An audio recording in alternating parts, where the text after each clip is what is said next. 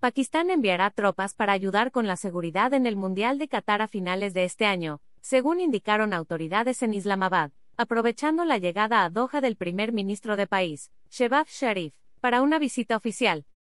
Un miembro del Ministerio de Asuntos Exteriores pakistaní apuntó que es probable que se firme un acuerdo formal durante este viaje diplomático de dos días. Además, el gobierno de Sharif aprobó este lunes el borrador de un acuerdo para permitir el despliegue de sus tropas en este evento deportivo, apuntó el ministro de Información de Pakistán, Mariyuma Aurangzeb. Este borrador decía que las tropas se realizarían funciones de seguridad durante el Mundial a partir del 20 de noviembre, tres días antes de su inauguración oficial, sin especificar el número y la naturaleza de las asignaciones.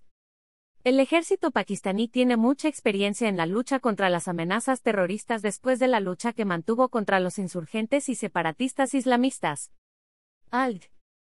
La ley de derechos de autor prohíbe estrictamente copiar completa o parcialmente los materiales de Excelsior sin haber obtenido previamente permiso por escrito, y sin incluir el link al texto original.